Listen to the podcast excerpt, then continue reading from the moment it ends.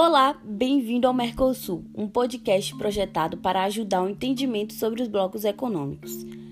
O Mercado Comum do Sul, o Mercosul, é um bloco econômico sul-americano criado no ano de 1991. Os membros fundadores do bloco são Brasil, Argentina, Paraguai e Uruguai.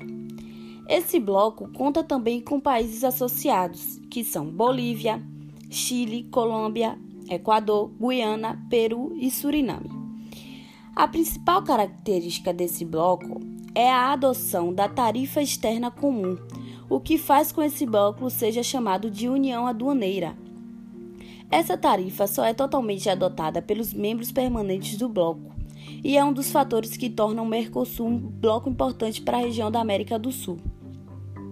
Os objetivos do bloco são realizar uma integração econômica entre os participantes, promover uma circulação mais fácil de pessoas nos países membros, adotar a tarifa externa comum, o TEC, e permitir a importação e exportações facilitadas entre os países.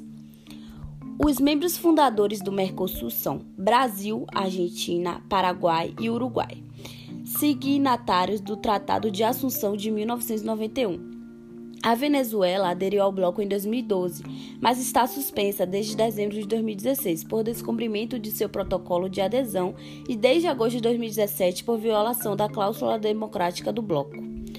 O objetivo principal do Mercosul no início da sua criação era estabelecer uma zona de livre comércio entre os países envolvidos essa zona garantiria a circulação comercial de produtos sem precisar dos trâmites burocráticos em relação a exportações com zona de livre comércio e com liberação de mercadorias. As principais características do Mercosul e da União Europeia são a presença de uma moeda comum, o euro, em 19 dos seus 28 países, é, a área Schengen de livre circulação, na qual as pessoas não necessitam pedir autorização para cruzar as fronteiras entre os estados que fazem parte dela, que são 26 estados, sendo alguns deles membros não associados da UE. No aspecto econômico, o Mercosul é um bloco de união aduaneira. E nesse âmbito, ele tem como objetivo criar um mercado comum entre seus estados partes o Mercosul tem PIB nominal de 3,2 trilhões de dólares, o que significa que se ele fosse considerado como um único país, ele ocuparia a quinta economia do mundo. A missão institucional do mercado comum é fazer as integrações política, econômica e social entre os países que fazem parte.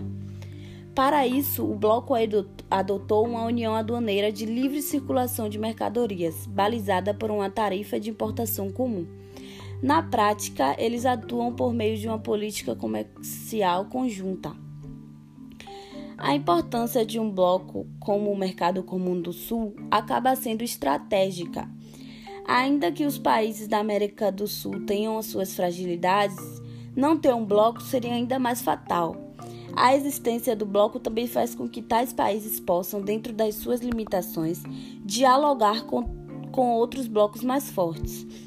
O Mercosul é um grande expoente brasileiro no cenário internacional, nas relações econômicas e até mesmo na política, possibilitando uma maior estrutura de, nego de negociação a gozar o status de um bloco econômico. Então, esse foi o podcast sobre os blocos econômicos. Obrigado pela sua atenção.